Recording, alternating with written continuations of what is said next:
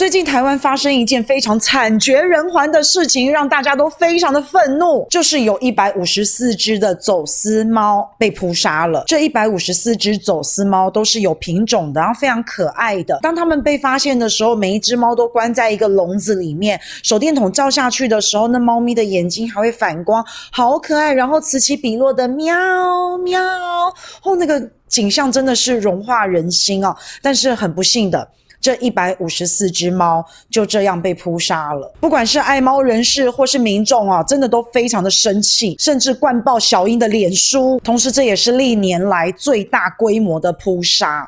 那陈吉仲他就表示说，这一次的走私猫是来自对岸，嗯哼，又是中国，难道这又是中国的统战吗？所以陈吉仲强调啊，这一批猫是来自对岸的狂犬病疫区，同时也是中国非洲猪瘟的。疫区，同时陈吉仲也强调，这批猫咪咬人百分百致死，所以好心痛，但是我痛下扑杀的决定。当然，外界就一直在帮这一些猫咪请命啊，可是陈吉仲还是说啊，每一个同仁都希望这批猫咪能够留下来，但是在理性跟感性的拔河当中，经过专业的评估，就算这批猫咪经过了检疫，猫咪体内可能还是有病，有病。就有潜伏期，那对于宠物啊、经济动物啊，会造成严重的影响。狂犬病若是在台湾发生，不管是犬或是猫，咬到人致死率百分百，所以只好用理性、专业来执行这件事情。啊，意思就是说要杀了这一批猫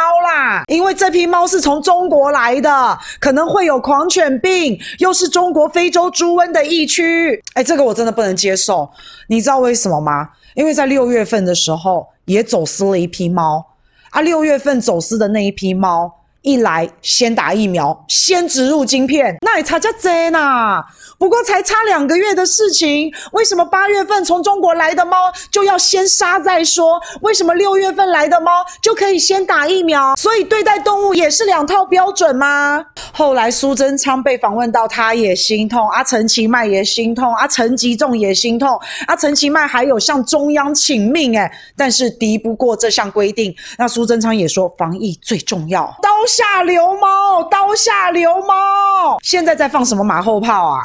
都已经扑杀完了，跟中央请什么命啊？突然间，第一次觉得政府的效率实在有够快。突然之间，整个政府都动起来了，赶快杀这批中国猫。这些猫都已经被扑杀完了，然后现在再来蹭这些猫，是吧？真的很会收割呢。诶，作秀做成这样，明知不可逆。而且陈吉仲超有 guts 的哦，他说：“哇哒哇哒，五 keep，非常的有气魄。以前在台湾的外省人叫做中国猪，滚回。”去！现在中国猫要扑杀，我在想这一批猫如果不是从中国进来的，应该命运有可能就会不一样。哎呀，你们这些人不要再装了，你们心里明明就是在想说猫是中国来的，猫是中国来的，中国猫必扑杀。但是看到民众这么生气，所以嘴上脸上还是要表现的啊，我们很心痛啊，温就唔干呢啦啊！突然间每个人都好爱猫哦，台湾人命不值钱啊！啊！三加十一破口，现在造成了八百多个人染疫死亡，也没有看到这些人出来干一声，